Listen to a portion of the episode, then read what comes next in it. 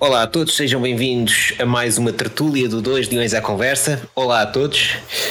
Hoje temos aqui o Eduardo e o Joaquim, os residentes habituais, e temos também outra vez o Diogo, uh, um repetente desde a última vez.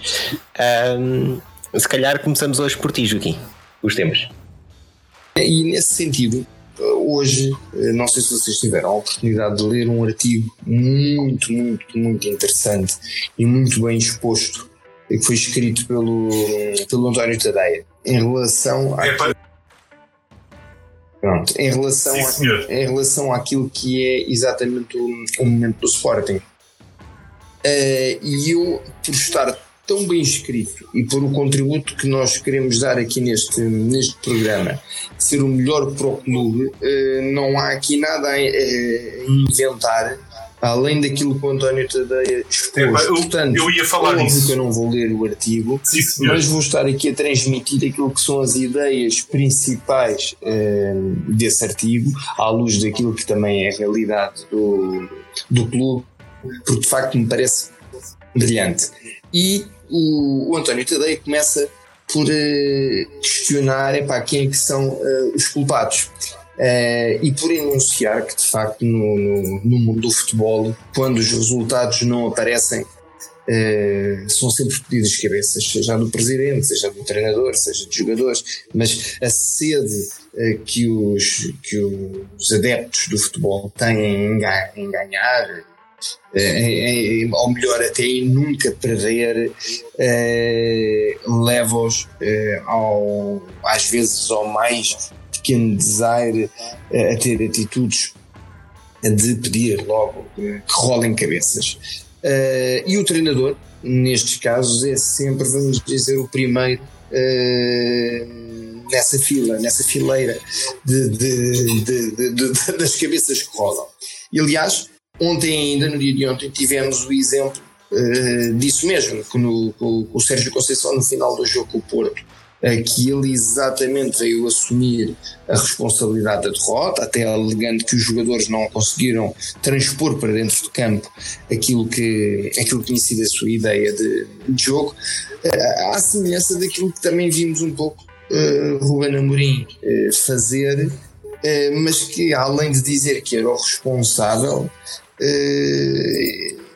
carrega e, e vinca aqui uma ideia que eu julgo que principalmente desagradou a todos os sportinguistas, que foi a de eh, garantir eh, que mesmo com que perdesse os próximos 10 jogos que não ia mudar eh, as ideias que conduziam a sua equipa eh, e que no fundo temos que, tem, temos que ver que estas ideias nos fazem ter apenas e somente 4 pontos em quatro jornadas. E pronto, e o António Tadeia depois levanta uh, aqui questões uh, como uh, quem é que está a falhar no Sporting, é o treinador, é o presidente, é o diretor desportivo, são os jogadores. Bem, e aliás, aquilo que estávamos agora aqui a falar em off, ele levanta aqui duas convicções populares, duas opiniões que, que os sportinguistas têm, erradas acerca do, do Ruben Amorim. A primeira desde, é desde logo que ele não muda. Aliás, no nosso último programa, exatamente, eu falei sobre isso e sobre o facto do Ruben Amorim eh, acusarem dele não mudar, mas ele de facto fazer bastantes mudanças. Eh, apesar de o acusarem dele não ter o tal plano B, aquilo que é verdade é que ele joga sempre no mesmo esquema tático, que é no 3-4-3. E e disso ele não abdica. Agora, eh, ele faz muitas alternâncias naquilo que é o esquema dos jogadores, o seu posicionamento, funções eh, e, e, e modelo eh, em campo, e que, aliás, nós contra os Chaves vimos exatamente o Inácio a central esquerdo, posição que não lhe é.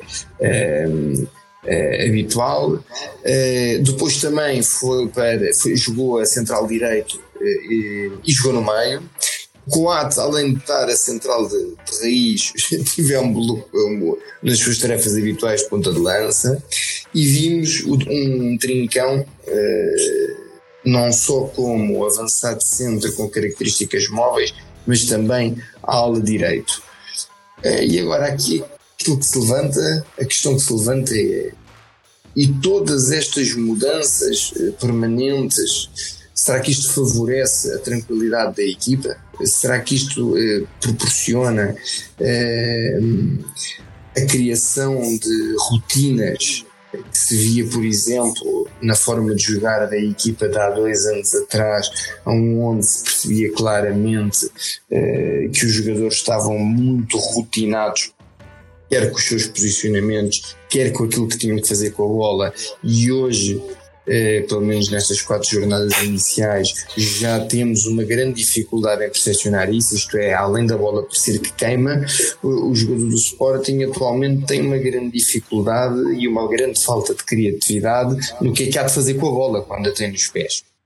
Mas avancemos. Uh, muitos dos que penalizam e, indicam o Amorim como sendo o principal responsável uh, de toda esta situação que, que, se vive no Sporting, uh, indicam igualmente uh, que isto se vive por o Sporting jogar sem um ponta de lança. e alegam que o problema está exatamente aí, vamos dizer, até ignorando um pouco o facto de ter sido o pote na época de 2020-2021 a ser o melhor marcador eh, e todos nós sabemos que o Pedro Gonçalves não é um, um ponta de lança. É, mesmo já eh, nesta época, o Sporting marcou 6 golos nos primeiros 180 minutos de, de, jogo, 120 dos quais com a frente de ataque móvel. E que, digamos assim, o, o, os sportinguistas uh, culpam uh, o, o, Paulinho depois por, por, por, todo, por todos os males e que acabou por não conseguir marcar mais nenhum golo nos, nos restantes 180 minutos que, que se seguiram. Agora, aquilo que mudou dos primeiros 180 minutos para os segundos 180 minutos não foi nem a presença nem a ausência do Paulinho, foi exatamente a ausência e a saída de um jogador chamado Mateus Nunes. Uh, e que uh, a saída do Mateus Nunes uh, não está relacionada nem com o problema da ausência de um ponta de lança, nem com o facto do Ruben Amorim mudar mais ou mudar menos. A verdade é que sem o Matheus Nunes, e como eu disse há pouco, a equipa torna-se demasiado previsível eh, quando, quando tem bola no pé, eh, joga sempre num espaço eh, muito reduzido, com, com trocas de bola muito curtas e sem arriscar pôr a bola no espaço, sem arriscar pôr a bola a rasgar como o Matheus Nunes muitas vezes fazia, a rasgar espaço para o ataque. e claro, isso se reflete na forma como a equipa deixou de ser capaz de explorar uh, os espaços uh, no terreno uh, e, naturalmente, que facilitou aos nossos adversários as suas missões defensivas e de posicionamento, porque tornamos-nos mais previsíveis nas nossas ações. agora, a, a questão que eu deixo é: então, e este problema compete ao, ao, ao treinador resolver, que aliás o António Tadeia levanta muito bem no, no seu artigo. É, é, é, óbvio que sim, não é? Porque estamos a falar aqui de uma questão técnica e de uma questão uh, tática, mas devemos é se calhar andar um bocadinho para trás na fita, andar um bocadinho para trás no filme uh, e ver uh, quem é que de facto sacrificou o, os resultados desportivos. Vejamos o seguinte: uh, até aqui o Sporting tinha agido sempre na, na, nas preparações da época ou nas abordagens ao mercado, uh, tinha tido sempre uma postura muito preventiva, uh, muito uh, cautelosa e aliás vendeu o Palhinha, por exemplo, depois de termos o Ugarte uh, há cerca de nove meses a rodar no, no plantel. o Marcos Edwards teve cerca de seis meses a partilhar espaço com, com o Sarabia. o próprio Morita fomos buscá-lo esta época para ter tempo para, ter, para criar rotinas com o Mateus Nunes tempo esse que acaba por eh, não vir a ter. No entanto, a questão aqui não acaba por não ser uh, nem o, plantel ser curto, porque reparem, vamos ver o seguinte: se o plantel é curto, nós não nos podemos contradizer. Nós tantas vezes gabamos é para o facto de jogadores como o Tiago Tomás, eh, como o próprio eh, Palhinha, o Matheus Nunes, eh, o, Nuno Mendes, é para jogadores da nossa formação que tiveram sucesso na nossa equipa e que conseguiram voar para outros patamares. Se o plantel não fosse curto, esses jogadores não tinham, não tinham espaço.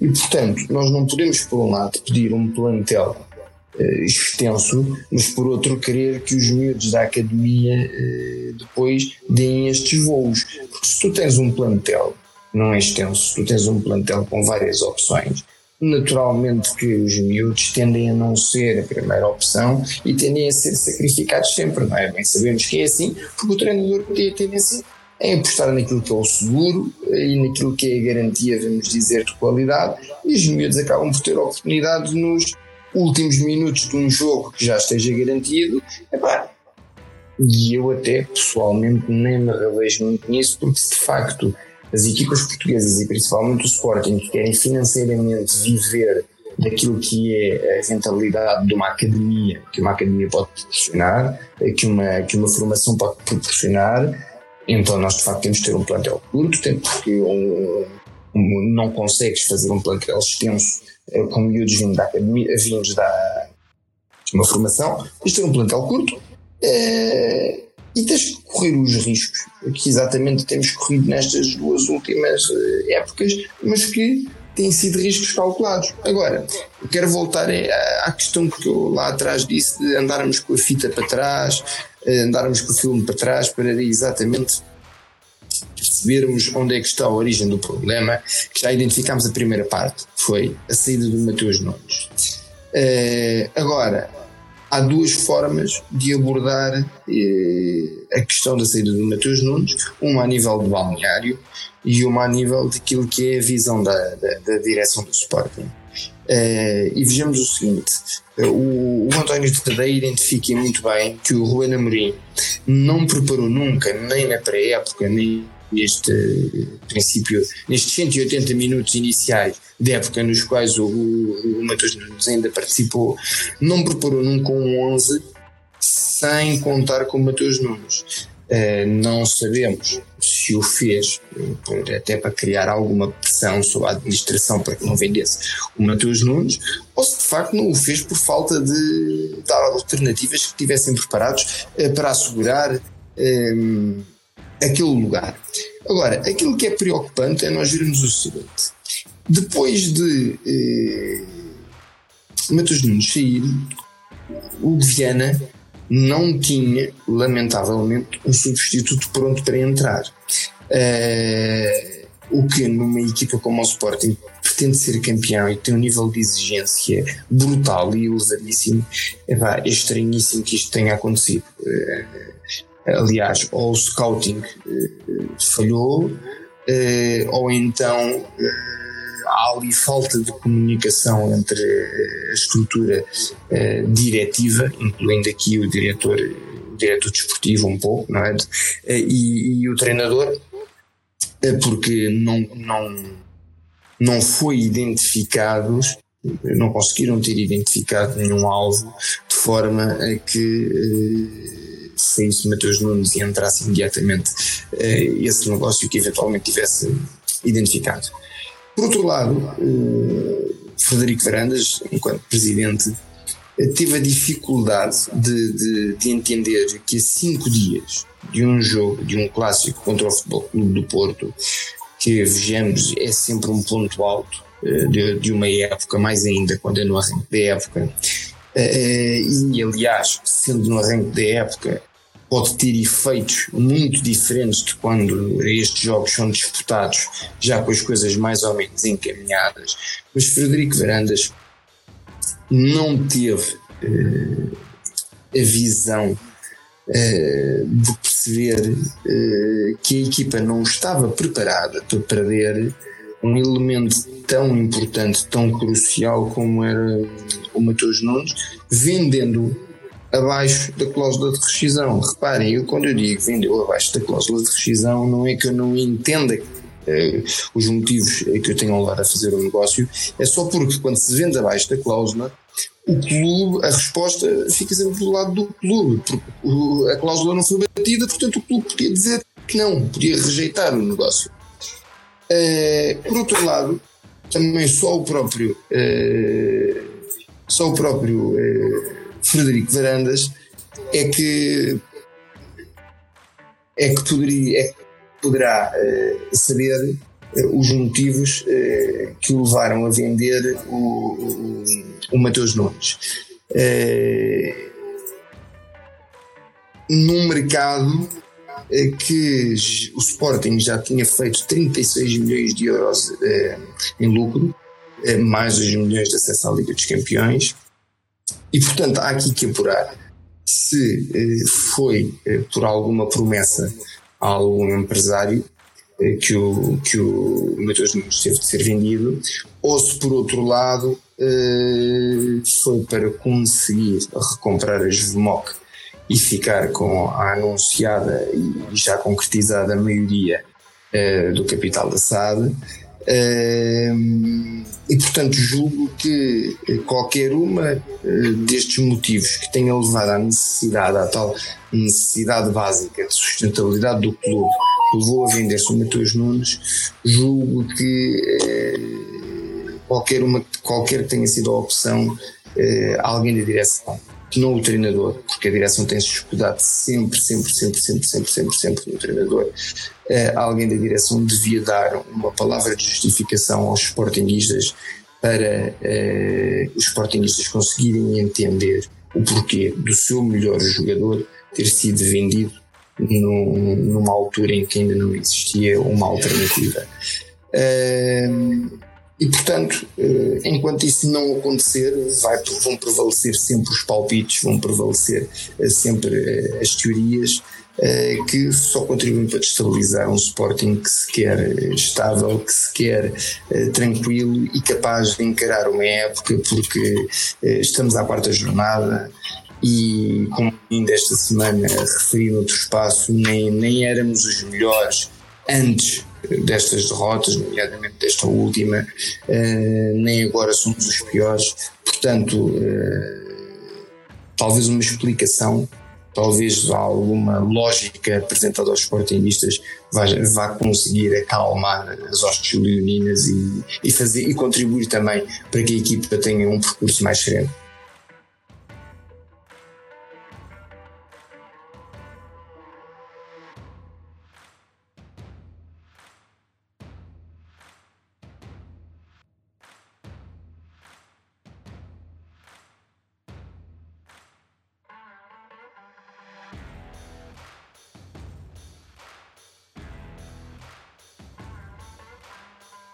Oh, Joaquim, hum, eu, eu perguntava-te o seguinte: hum, não, não achas que o grande pecado disto tudo é, de certa forma, hum, primeiro a falta de comunicação? Sim.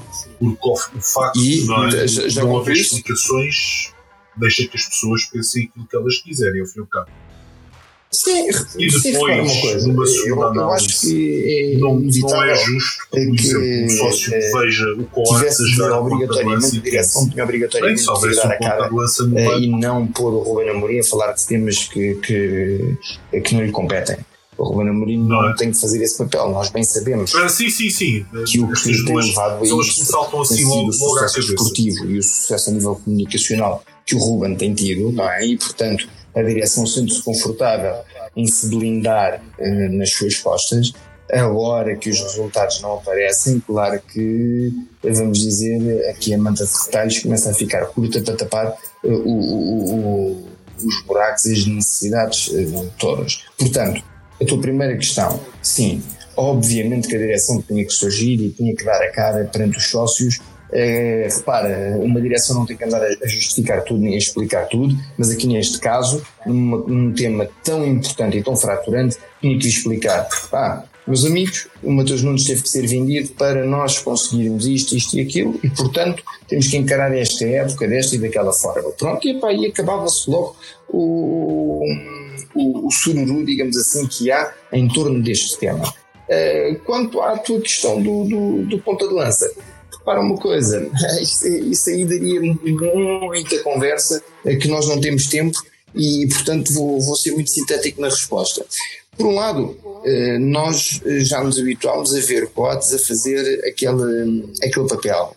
Eh, a verdade é que não eh, quando ele o fazia, eh, quando ele o fez na primeira época, era novidade e conseguia ter capacidade de surpresa sobre o adversário. Neste momento, o Coates subir à área já não tem aquela capacidade eh, de, de, de, de surpreender o adversário como tinha antes. Mais, é triste ver que o Sporting se tem que socorrer do sua defesa central para subir à área para tentar resolver um jogo. E, aliás, facilita a leitura do jogo por parte do nosso adversário, porque quando o nosso adversário vê o Coates a subir à área, já sabe que, olha, a partir de agora só temos que ficar aqui paradinhos dentro da grande área, porque vão ser só bolas a pingar aqui para dentro para ver se o Coates as mete lá dentro de cabeça. Portanto, óbvio que não gosto de ver isso. Mas também não me esqueço que, neste momento, temos um eh, Paulinho no, no, departamento clínico em recuperação, que, pelo que dizem, já vai conseguir estar eh, apto no próximo jogo. Eh, e temos um Sporting com debilidades financeiras que não lhe permitem atacar o mercado. É pá, mas depois, por outro lado, temos essas debilidades financeiras, mas fazemos negócios estranhos não é? Porque ainda hoje eh, o Sotiris é apresentado eh, com contornos financeiros uma vez mais muito esquisitos. Muito bem, demos, salvo erro, corrijam-me se eu estiver errado, 6 eh, milhões por 70% do passo, correto? Mas, certo, mas o, os restantes 30% podem custar mais 6 milhões e meio. Portanto, é difícil explicar isso quando depois, por outro lado, dizemos que é pá, o dinheiro foi para questões de sustentabilidade básica e não o podemos ir gastar agora em contratações. Uh, há aqui mensagens dúbias que são passadas cá para fora e que exatamente se houvesse a tal explicação que nós falamos, talvez tudo se tornasse mais fácil de, de entender.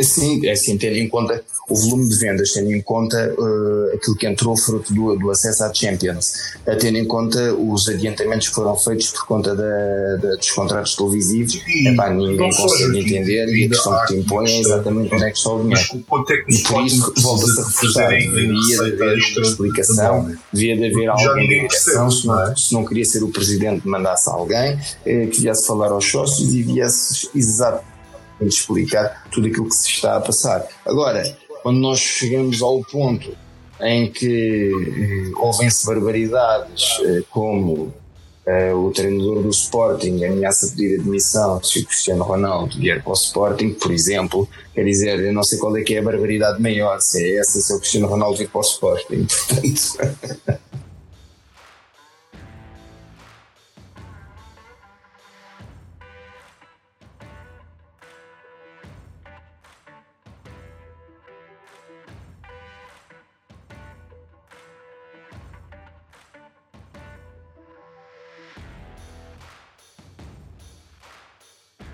Eu acho que isso pode estar a acontecer, mas eu não mas creio que isso seja a única justificação para o momento sérias. que estamos a viver. Uh, eu acho que o momento que, que estamos a viver pode estar outra vez é composto em múltiplos fatores.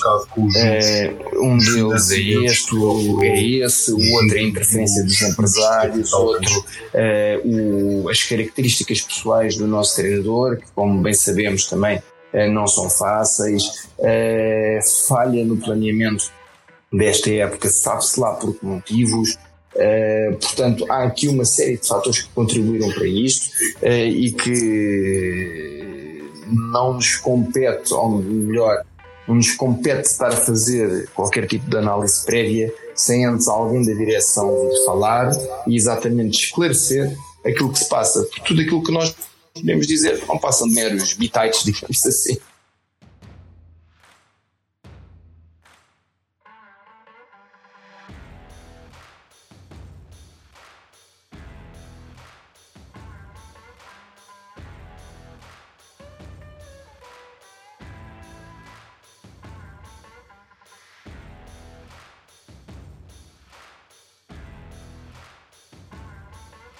Certo. Bom, uh, uma vez que temos mais 20 minutos de programa, se calhar entretanto agora deixamos o Diogo avançar com o tema dele. Uh, Digam-me só uma coisa. Uh, desde já, boa noite a todos aqui. Uh, Kim, concordo com a maior parte das coisas que tu disseste e inevitavelmente não posso deixar de falar sobre, sobre este momento atualmente e sobre o, sobre o jogo. Se quiserem que eu fale sobre um tema mais qualquer tema mais específico também me podem dizer. Um, queria só deixar aqui um ponto. Relativamente que eu, que eu tive a ouvir atentamente as vossas palavras, especialmente as tuas, Kim, em relação a isso do Coates, eu acho que nós não podemos ser uh, um pouco ingratos. Ou seja, o que é que isto quer dizer? E incoerentes. O que é que isto quer dizer? Uh, nós há dois anos, a solução do Coates, como dava sucesso, era muito boa e toda a gente aplaudia porque foi um sucesso. Hoje em dia, como não está a ter sucesso, eh, já não aplaudimos e já não defendemos e já dizemos que não, que não, que não, que não é, é, uma, é uma solução viável. Uh, nunca foi uma solução viável. Aqui a questão é, nós temos obviamente, nós temos obviamente que ter um, soluções ofensivas para, para os nossos avançados, o que não deixa também de ser verdade, o que não implica que podemos ter sim uma solução face à falta de outras opções no nosso defesa central, porque efetivamente é o que nós temos e nós temos que nos sujeitar àquilo que temos. E, e, e isso foi uma estratégia que foi, foi delineada por parte do treinador e direção de não comprarmos, não adquirirmos uh, mais nenhum avançado. E nós temos que respeitar isso, quer gostemos, quer não. Oh, oh Diogo, mas deixa-me só esclarecer-te uma coisa. Eu até fiz a pergunta, vou ser sincero, de uma maneira um bocadinho simulada, pelo seguinte. Porque na primeira parte, uh, quando não estava o Coates a jogar lá à frente, uh, o Sporting fez inúmeros cruzamentos para a área com pois. bolas mais altas. Estranhamente, quando o Coates foi lá para a frente, se calhar com os dedos de uma mão tu contas os cruzamentos altos que foram feitos. É, é assim, eu foi, jogo... foi, foi muito estranho, na minha opinião. Não, não, isso é, isso é muito verdade. Eh, mas ainda é mais verdade o facto de nós, aquele jogo ter sido uma aberração em termos de qualidade de cruzamentos. Penso que acho que o Nuno Santos teve 18 ou 19 cruzamentos. Pá, não me lembro de nunca um jogo o Nuno Santos estar tão mal, tão terrível em termos de cruzamentos. Uh, foi um jogo que correu mal uh, à maior parte dos jogadores, a toda a equipa. E, e, é assim. Desculpe, e nós temos que perceber que há jogos que, que, nós temos, nós temos jogos maus. Eu lembro que na época que fomos campeões, houve muitos jogos eu digo e repito, muitos jogos talvez tivessem sido com a mesma qualidade que o de sábado com Chaves, mas ganhámos, e como ganhámos está tudo bem. E eu não, sou, não defendo e sou crítico dessa, dessa ideologia e dessa argumentação que é quando ganhamos está tudo bem e quando perdemos está tudo mal. O jogo era feito um pouco em esforço e em sacrifício, onde tudo era praticamente desculpado, não é? O nível de qualidade subiu, é óbvio que a exigência também sobe, não é?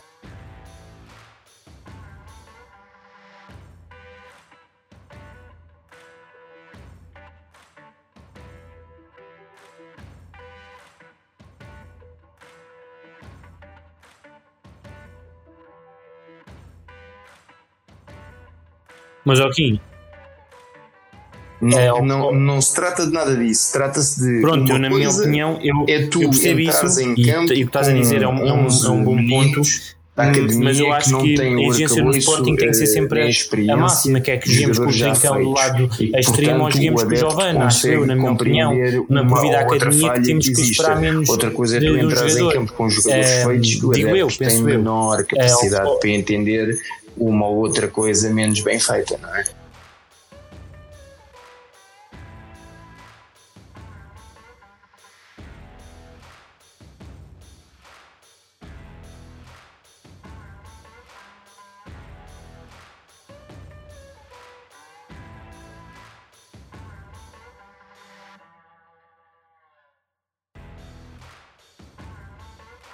Sim, Sim, não, não, isso é verdade, 100% verdade, mas também se olharmos para estes jogadores, de todos são jogadores já feitos. Trincão tem 22 anos, nunca jogou uma época uh, inteira, ou nunca foi uma aposta inteira numa época. Se formos olhar o Edwards, ok, já tem mais experiência e isso nota-se claramente em termos de rendimento, mas o, o, o, nós não temos temos, temos uma evolução clara em termos de experiência no plantel, certo? Mas também não temos uma equipa que possamos dizer assim, esta equipa por exemplo, olha, do Futebol Clube do Porto, epá, está aqui então, já há 5, 6, 7 anos junta e cada vez os jogadores evoluírem mais. Acho que isso é, é, é pouco relevante, seja o jogador A ou B ou X esteja lá, para mim a exigência tem que ser sempre a máxima. Mas os jogadores têm que render, quer custem 5, 10 ou 15 milhões. Agora, é mais agravante é quando nós temos jogadores como Paulinho, como o Trincão, etc., que gastamos tanto é dinheiro e vemos que não estão a ter o rendimento desejado. Essa coisa de, epá, eh, eles agora têm jogos, Exatamente, mas agora é assim, não é por. São jogos, são fases, são fases de adaptações, isso acontece em muitos assim, lados, em muitos lugares. Eh, há a célebre frase do isso corre bem, mas agora também pode haver isso corre mal. Pronto. Portanto, eu, eu acho que é assim tudo bem. O Paulinho precisou de. Uh, teve uma uh, ou se quiseres, até há quem diga que ele precisou de limpar a cabeça, coisa que eu acredito mais, até que ele tenha precisado de limpar a cabeça, e acho muito bem. Uh, mas quer dizer, tudo isto acontece. Parece que tudo na mesma época, onde parece que não houve aqui um, um claro, uma claro, cautela claro. ou uma precaução em acautelar estas situações, não é?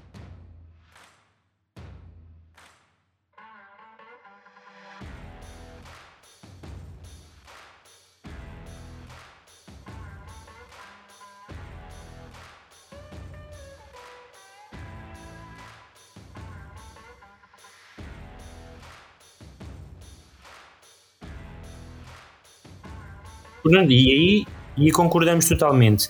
Acho que isto é um trabalho que deveria ter sido feito previamente, delineadamente, pela direção em conjunto com o treinador, para precaver estas situações, não é? Porque uma pessoa experiência no futebol, pessoas que percebem de futebol muito mais que nós, pergunta. como aquelas que estão, como por exemplo é, o Ruben Amorim tem a obrigação de perceber e, os, e os membros estão lá na estrutura, sabem que a influência de um Palhinha, do SX e Y que saíram e a falta de opções que depois nos iriam dar. Eh, Portanto, não somos nós, e são factos, não é? São, são coisas que deveriam obviamente ter sido delineadas e, e bem pensadas para arranjar resoluções em termos prévios. Agora,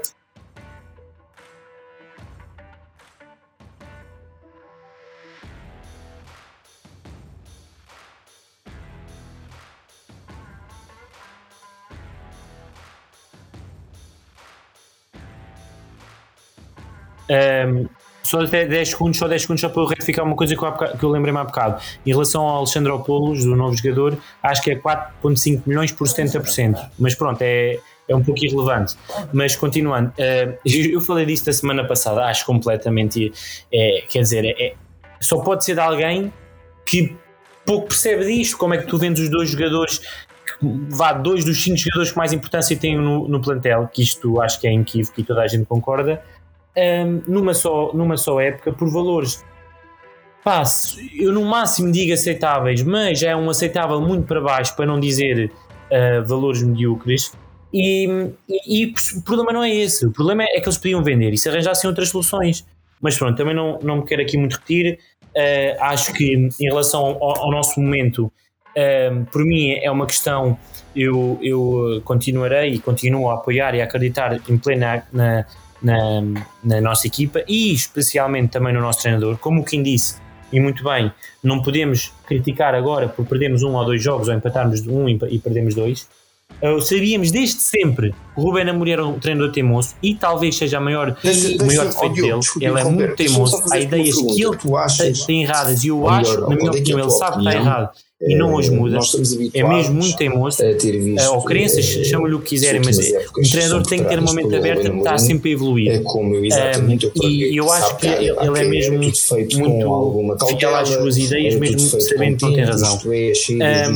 E eram precavidas com entradas atempadas e que permitissem eh, que, que quem entrasse se habituasse à equipa, ao esquema de jogo, às rotinas, etc.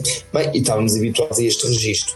De repente, somos confrontados numa época com uma série eh, de acontecimentos que todos juntos eh, criam aqui quase que, vamos dizer, eu não lhe quero dizer um cenário catastrófico, mas um cenário que pertencia muito aqui há uma instabilidade muito grande e, e, e resultados esportivos menos positivos. Okay.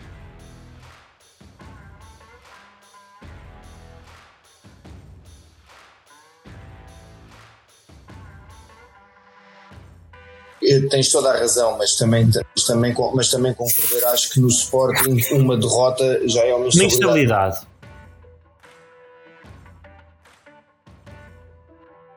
Agora, ok, não diria, não diria muito grande, porque hoje é muito grande, ganhas três jogos seguidos, já, pronto, já abafa muito o fogo e depois ganhas um jogo na Champions e pronto. Entre e depois... equipa técnica e direção, e daí estar a acontecer tudo aquilo que está à, à frente dos nossos olhos ou achas que esse cenário Pois é, e por isso é que eu nem gosto de falar muito disso. Não gosto de falar sobre isso porque isso para mim é uma estupidez.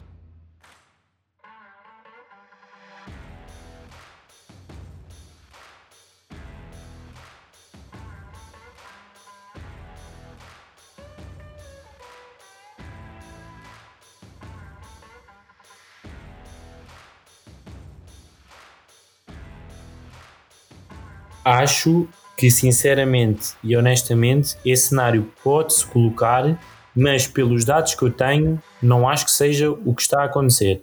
Atenção, pelos dados que eu tenho e pelo o, que eu não é. Ver, mas claro, é muito então, legítimo, pode ser uma, bem uma situação que, que, que esteja, esteja é, momenta, ou uma fricção, ou, ou uns desentendimentos. Agora, eu acho que isso não é não, não é não, não é nós admitimos um, ver não é justificação para o futebol desempenhado ou pelo ou muito menos pelos resultados, não é? Uh, Porque uh, com comportamentos é para que nós nem reconhecíamos, isto é, isto será um pouco o espelho de alguma intranquilidade que se vive no balneário e essa intranquilidade não estará a ser transmitida cá de fora, e quando eu digo cá de fora é da estrutura diretiva do clube para dentro. Isto é, o treinador neste momento talvez não esteja a ser incapaz de, de, blindar o balneário, eh, porque o balneário acusou por excesso a saída do Mateus Nunes e também não a entende, por exemplo.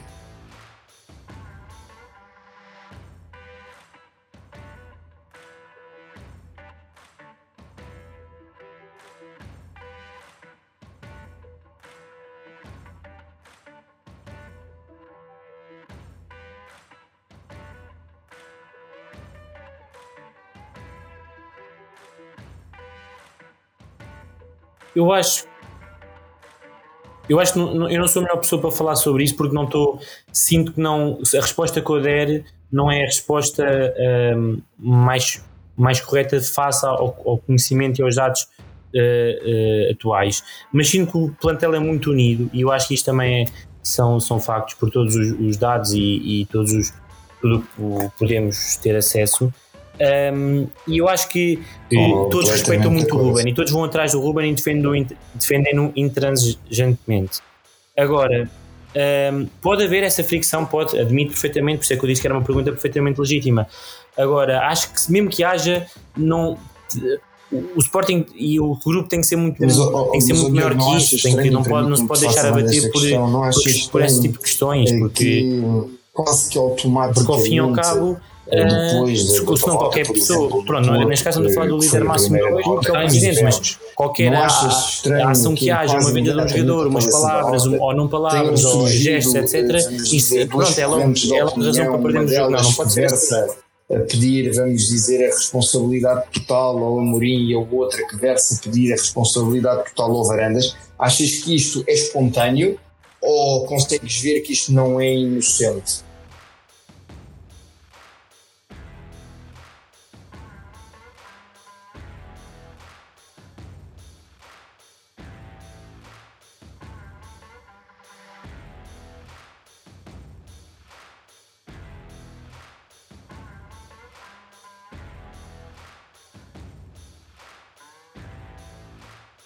É assim, o que eu sinto é, e isto é um assunto que me deixa, e sempre me deixou bastante revoltado, que é com a personalidade da maior parte dos adeptos, especialmente dos sportinguistas.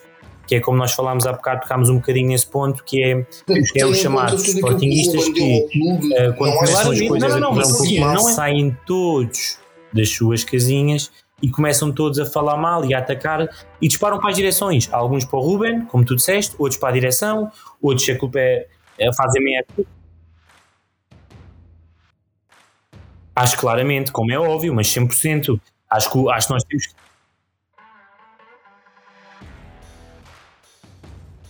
nós não devemos, nós não devemos uh, julgar um, uma pessoa ou, ou, neste caso, um treinador pelo passado. Estou a falar mesmo pelo presente. É injusto porque, em relação ao Mateus Nunes, como nós falámos na semana passada, todas as afirmações que ele disse e tudo o que ele fez para com o clube e com, e com as suas afirmações, ele foi completamente enganado, entre aspas, pela direção. E em relação ao futebol praticado.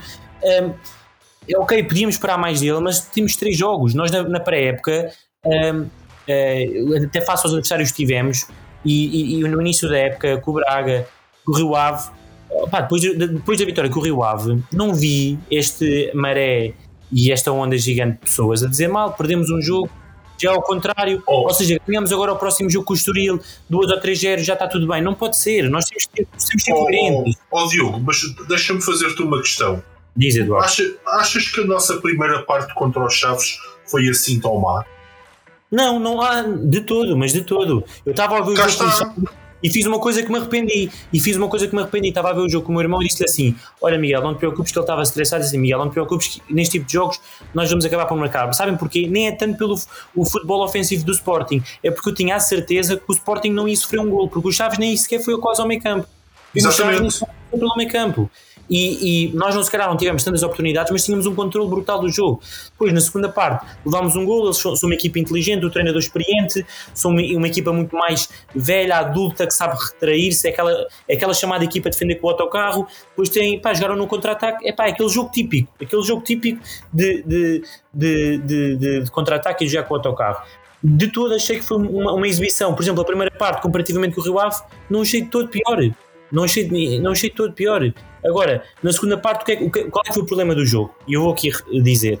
Foi na segunda parte, quando nós sofremos o gol, mais ou menos cedo, na segunda parte, uh, foi os nossos jogadores, lá está, não sei se por falta de experiência, não sei se por estarem com a ânsia, não sei se por essa pressão exterior, por tudo, um, ehm, ou por um bocadinho de cada, começaram a ceder à pressão e começaram a tomar as ações de decisão muito mais precipitadas. Lá está, os cruzamentos, todos mal feitos, como o Eduardo referiu há bocado, querer jogar à pressa, que eu, eu, eu lembro-me, nós falhámos para aí 7 ou 8 perdas de bola de passos completamente acessíveis.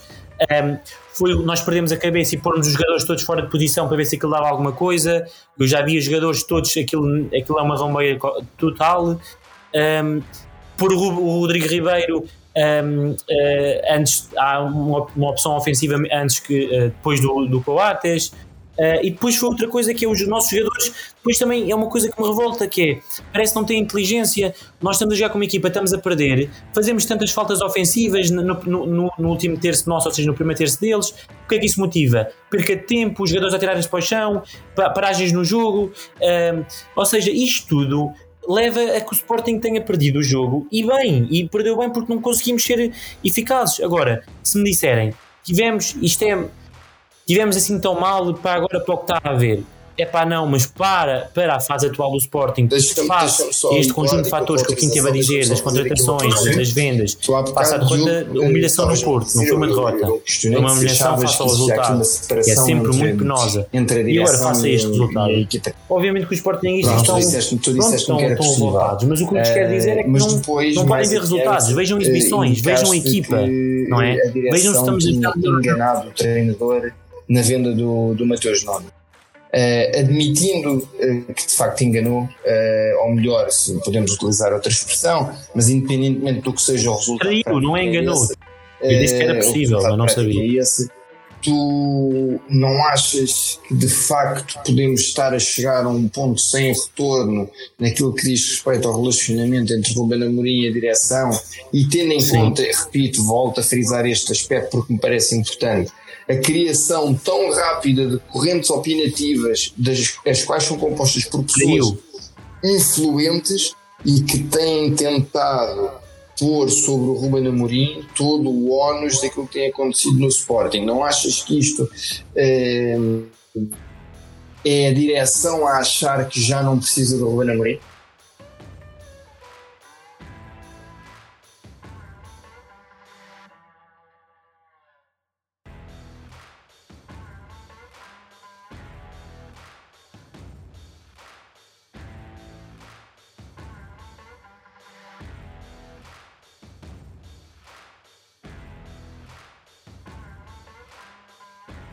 Dois pontos. Primeiro, em relação a, a, ao levantamento destas questões e, de, e, de, e destas um, divisões de opinião, acho claramente que isso motivou, ah, obviamente que isso motivou essa, essa atitude. Um, e uma das premissas, nem sequer é uma opinião, é um facto, porque nós percebemos através das palavras de Rubén Amorim que o que aconteceu em relação ao Mateus Nunes, isto não é uma opinião, é um facto. Podemos lhe chamar traição, podemos chamar o que quisermos. Agora, não, não foram corretos, porque um treino, não foram corretos, nem estou só a dizer tirar o Mateus Nunes ao Rubén, nem é isso que eu estou a dizer. Não foram corretos enquanto homens, porque o Rubén Amorim deu a sua palavra, deu a sua, o seu discurso, que era totalmente desenquadrado pelo que supostamente estava a passar nas costas. E isso não é correto. E isso pode ter motivado a uma fricção entre ambos. Eu não sei, não é? Não conheço o Ruben, não sei o que é que está, não sei se ele está chateado, se ele está revoltado, o que é que está, e por isso não posso falar. Agora, em relação aos sportinguistas, o que eu sei é que obviamente motivou. Agora há aqui uma divisão de lados e agora a culpa é do Ruben. O Varandas esteve muito bem, o Ruben é que agora está teimoso, nem sei o quê, não pode fazer isto. Outros é o Ruben é, é muito bom, esta divisão não vale nada, esta direção não vale nada. Portanto, obviamente que isso, isso motivou, como assim motiva os maus resultados, mas como toda a gente e muitos sábios do futebol dizem, isto no futebol um, as coisas mudam uh, de jogo para jogo e, e, agora é olhar para a frente e, e, ganhar os próximos jogos, que isto tudo vão ser não, não questões. Isto com 5, e lá está, e, e mal, atenção, eu estou a dizer isto, mas mal, porque lá está, as pessoas vão outra vez se esquecer. Se felizmente começamos a ganhar jogos, esquecem-se das coisas más e ou das coisas que neste momento Uh, é que está tudo as, e já passa a estar tudo bem outra vez. Não tem é este limbo um limiar de estar tudo bem, não estar bem praticado, apetecível, o olho, correto. Tu tens de ter uma opinião coerente. Gostas de direção, não gostas. Gostas do Ruben, não gostas sabes avaliar um, uma equipa, sabes perceber o que é que é o, o futebol. Um futebol e não é se perdemos, ou se a bola entrar ou entrar e é gol. O, o, melhor jogo que o Sporting fez, na minha opinião, foi em Braga. Nem sequer foi com o Rio Ave, foi em Braga, onde o Sporting produziu melhor qualidade uh, e, e Uh, sim, Exatamente, e se assemelhou sim, mais ao diria que sim, diria que, que não estamos no nosso não. Porque tudo aquilo que veio depois foi sempre um pouco em esforço. O Rio Ave em Alvalade foi uma vitória perfeitamente normal. Agora, nós no Porto fomos sufocados, praticamente, uh, e uh, com o Chaves é, pronto, é absolutamente Especialmente na primeira parte, sim, concordo contigo. Mas pronto, é futebol e aí eu concordo contigo. Não, não, porque, é, repara uma coisa. Eu, para mim, há coisas que são inquestionáveis e que são intocáveis neste sistema. A primeira é o treinador. Acho que jamais se pode pôr em causa. Já demonstrou ter qualidade suficiente para ultrapassar estes momentos. Sim, não diria medíocre, mas não estamos na nossa é melhor fase agora. É, não podemos pôr tudo em causa, não acho que... que tudo aquilo que se está a passar faz parte do futebol e, portanto, estar, estarem-se a querer aproveitar disso para precipitar um cenário de eleições ou ainda maior instabilidade no clube, sou completamente contra. Uh, acho que os sócios ainda há pouco tempo fizeram a sua escolha. Ah, não, isso uh, nem sequer vale a pena falar. E, e isso, e isso nem sequer é hipótese. E portanto eu lamento, ainda há pouco eu e o Eduardo estávamos a falar disso em off, eu lamento que muita gente se aproveite oh. destes momentos para sair do armário, de facto. Agora, aquilo que eu, eu acho, aquilo que eu acho e que assumo é que é, acho que a direção devia, devia é, dar, vamos dizer, o peito às balas. Eu também acho, eu também acho. É? E vir dizer assim: é pá, eh, isto teve de acontecer por este motivo e por aquele, tudo calmo e tranquilo, vamos seguir todos juntos. E ficava tudo bem.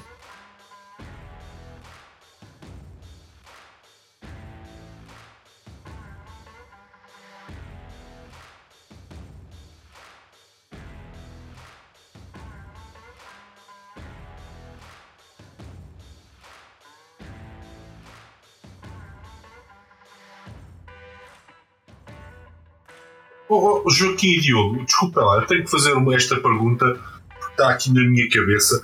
Vocês consideram que as pessoas da direção têm um erro tão frágil que tivessem necessidade de começar a difundir uma mensagem que a culpa daquilo que se está, que se está a passar era do treinador para manterem os seus cargos intactos e não, não serem questionados sobre nada? Ok, deixa-me só dizer uma coisa antes de tu falares, é, é um minuto.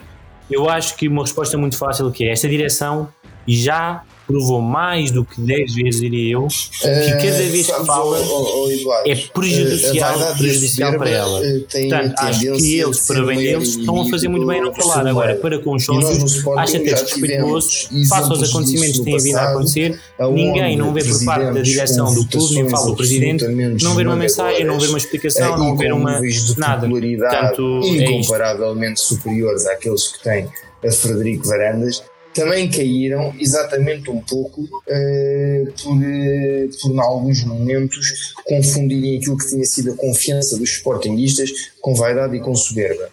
Uh, eu hoje li uma coisa numa rede social que me parece, apesar de ser muito curta, parece muito acertada. E, e que é o seguinte: no dia que esta administração, nomeadamente Frederico Varandas, achar que já não precisa de Ruben Amorim, é no dia que Frederico Varandas cai. Uh, porque Ruben Amorim é o sustentáculo de toda a parte desportiva e comunicacional do Sporting e isso está à vista agora em cenário de crise. Em cenário de crise era quando, tu tinhas, quando o teu departamento de comunicação tinha que vir em força cá para fora uh, dar o, o, o peito às balas. Onde é que ele está? Está escondido.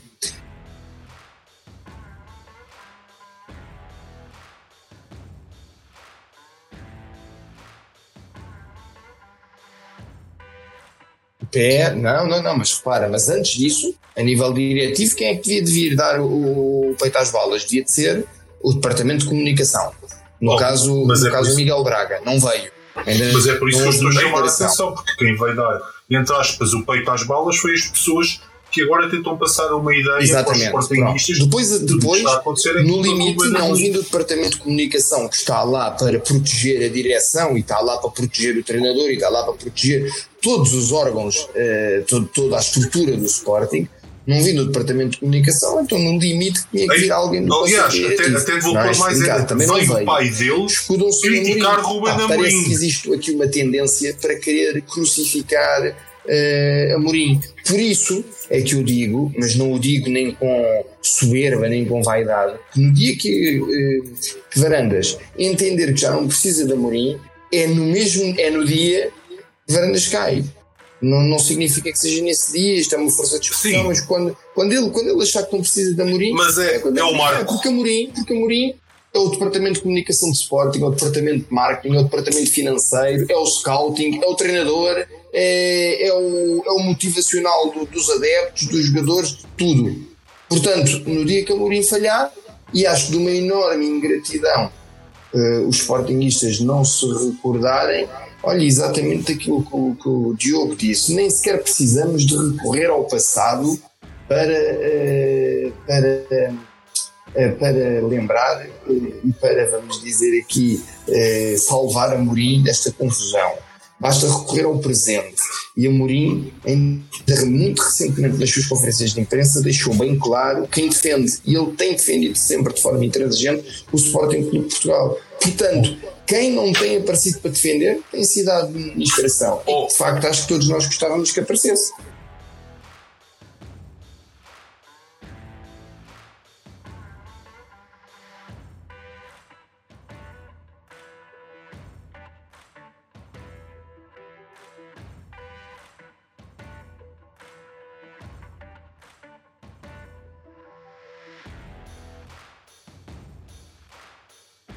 Ao Joaquim, até te digo mais, quando vamos imaginar que a administração nunca claro, disse ao Amorim como é que os números não eu pessoalmente não acredito que ele se prestasse aquele papel para depois o ver sair, ok? Fica, fica aqui claro. Mas vamos imaginar que nem lhe tinham dito isso.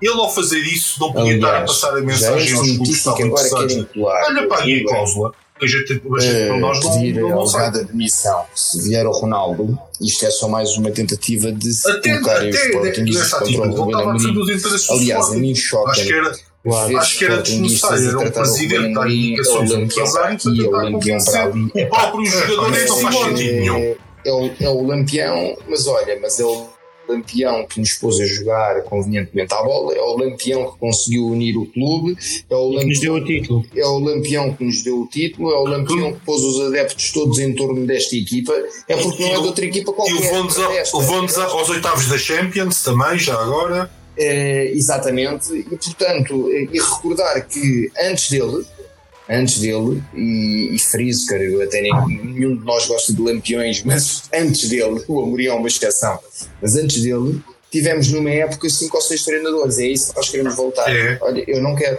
pessoalmente, eu, eu não, não quero. Pronto, e sempre assumi, toda a gente sabe que eu não sou adepto do Dr. Frederico Varandas. Respeito, enquanto presidente do Sporting, que é, uh, mas eu não sou adepto nem, nem dele, nem das políticas nem da sua forma de gerir uh, o clube, seja a nível de gestão pura, mesmo aqui enquadrando a parte financeira, nem daquilo que é a gestão de emoções e a gestão do, do, relacionamento com os sócios. Portanto, eu não me revejo nem me identifico com, com o Dr. Frederico Varandas. Agora, isso não significa uh, que eu não aplaudo até aquilo que esta direção já fez de bem. Acho e receio é que a soberba dos últimos tempos, nomeadamente uma votação esmagadora, lhes tenha provavelmente incutido a ideia errada de que podem viver os, o resto do mandato sem Ruben Amorim. E vejamos o seguinte, o calendário eh, para esse cenário é-lhes bastante favorável, é porque vamos agora ter um Mundial onde as atenções vão ficar totalmente dispersas daquilo que é a vida interna do clube uh, até ali meados de dezembro, correto? Não estou enganado, certo? Certo. Sim. Pronto, pronto. Uh, depois já sabemos que são as festividades do Natal e as do Ano Novo, uh, e portanto as pessoas retomam depois todos estes temas já em janeiro. Ou seja, Varandas ganha aqui praticamente meia época quase é, nesta, nesta brincadeira.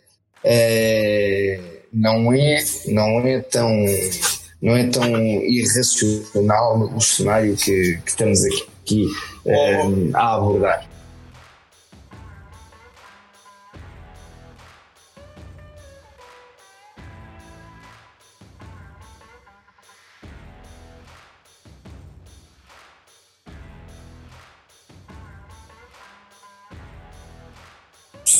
Sim, mas eu julgo que isso nunca aconteceria por essa via, até porque bem sabemos que esta direção.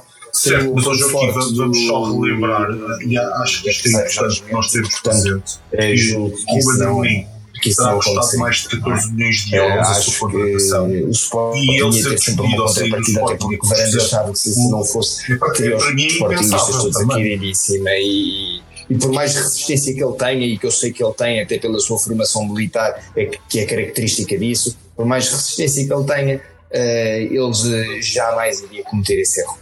O, se a sair do Sporting, seja em que momento for, vai ser com uma contrapartida financeira para o Sporting. Isso estou certo. Aliás, se assim não for, então Varandas consegue surpreender absolutamente pelo inimaginável, pelo, pelo grotesco. Uh, mas, mas bem, não quero, não quero admitir isso.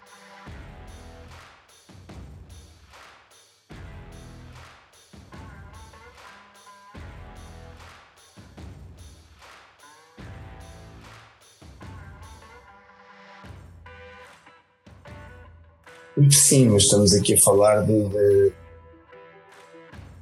valores que, que nem se comparam, não é? Mas, mas sei, foi surpreendente que a primeira aplicação monetária depois da venda do Mateus Nunes de ouvir o Diogo em relação a isso, mas eu acho que a questão Slimani vamos ver o seguinte.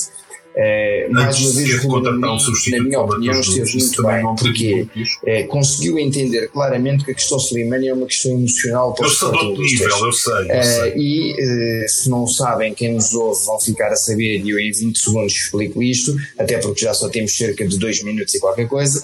Mas já, o, o Slimani já na sua primeira passagem pelo Sporting tinha tido problemas disciplinares, problemas que foram resolvidos na altura porque existia um diretor desportivo que fez questão de fazer uma ponte correta entre o jogador e a direção, permitindo que o jogador tivesse como que uma segunda vida, ok?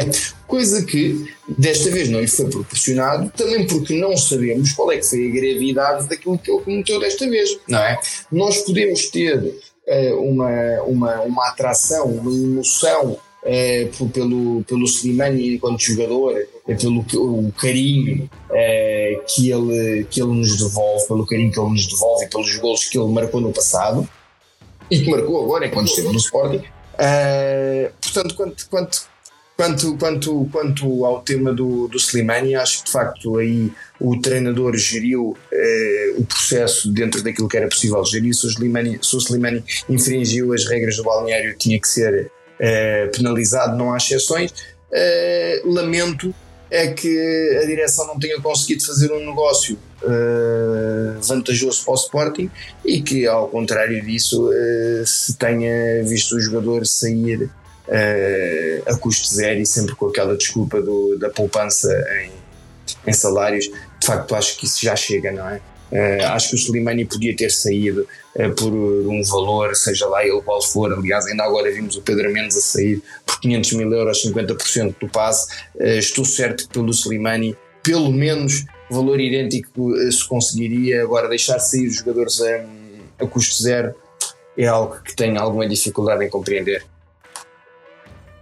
Uh, em relação à minha opinião, aqui tu foste falar num assunto sensível, porque para mim também é completamente inaceitável esta desculpa do ai, mas poupamos em salários. É pá, isto para mim é. Nem, nem, é bom falar, falar nisso, porque também não temos tempo.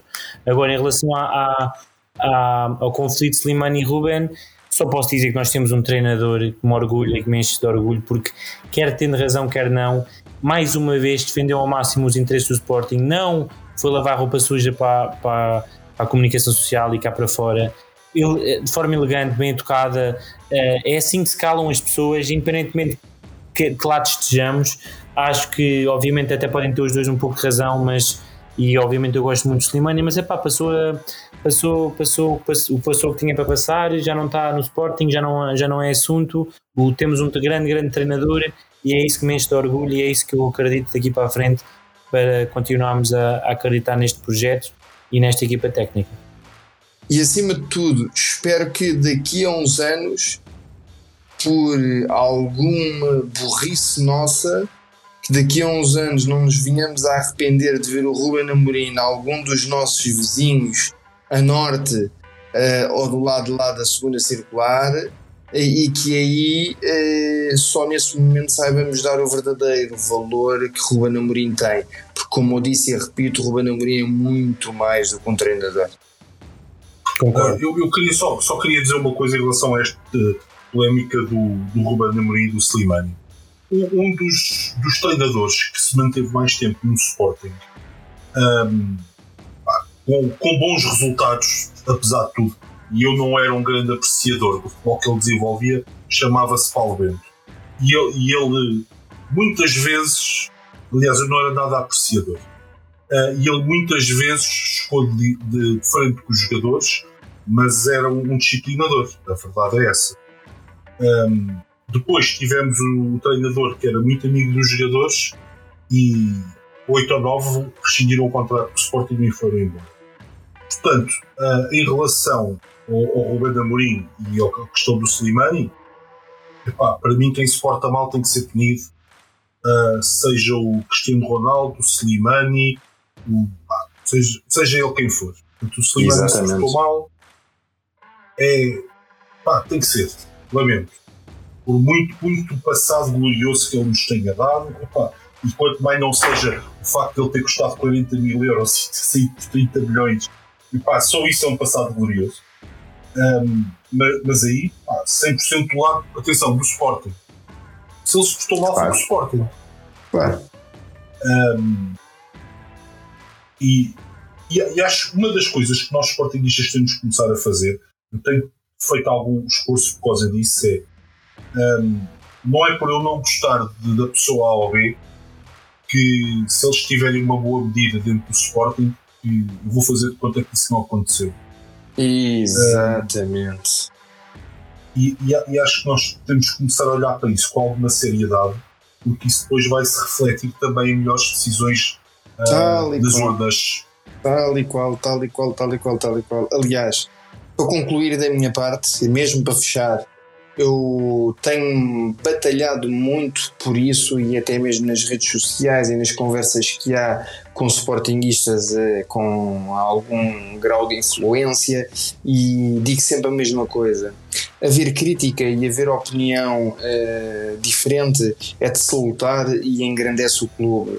Agora, uh, fazer-se política de terra queimada, onde, independentemente daquilo que seja feito, diz sempre mal, isso não contribui em nada, mas em rigorosamente nada para o Sporting Clube Portugal. Isso só contribui para as agendas individuais de cada um, que eu muito lamento que só apareçam no momento em que vem sangue. Uh, gostava oh, oh, também, gostava também de os ver noutros momentos. Isso, isso foi a política dentro do Sporting, desde Amato Freitas até Godinho Lopes. E exatamente, é correto. É. Corretíssimo. Portanto, vejam bem o span de anos que isso durou. Corretíssimo. Portanto é, portanto, é assim: o Frederico Varandas, naturalmente, como, como já disse, não me revejo, mas assumo que já fez coisas boas e que o clube já melhorou em, em alguns aspectos e assumo publicamente. Pronto, é. É, é, e acho que deve ser essa a nossa postura e jamais pôr em causa, pelo presidente A ou pelo presidente B, não apoiarmos a equipa. Nem mais. Bom, e com isto fechamos esta semana a tertúlia. Uh, até para a semana. Até para a semana. Muito obrigado. Até para a semana. Até para a semana.